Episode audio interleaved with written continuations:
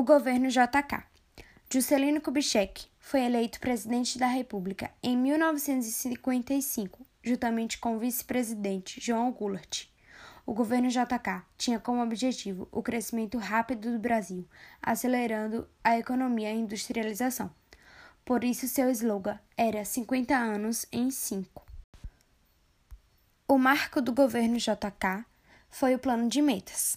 Foi estabelecido 31 metas que tinham como objetivo o desenvolvimento econômico do Brasil, ou seja, pautava-se em um conjunto de medidas que atingiria o desenvolvimento econômico de vários setores, priorizando a dinamização do processo de industrialização do Brasil.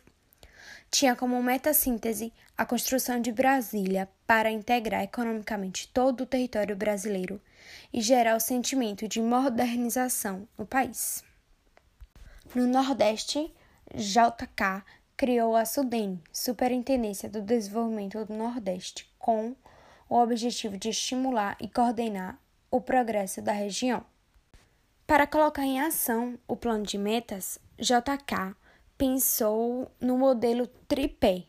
Era um modelo econômico que tinha como desenvolvimento do país por meio de três frentes: capital estatal, capital privado internacional e capital privado nacional. A economia brasileira se abria para mais investimentos e entradas de multinacionais, principalmente automobilísticas. Devido a isso, houve um grande investimento em rodovias para tornar o país atrativo para a indústria estrangeira, quanto para ocupar e desenvolver o interior do Brasil.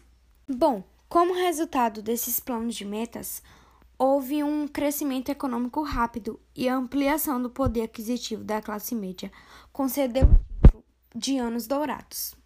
Entretanto, nesse período houve uma ampliação da desigualdade social e o aumento da inflação. Ao final do governo JK, Jânio Quadros foi eleito presidente do Brasil. E assim se finalizou os anos dourados de JK.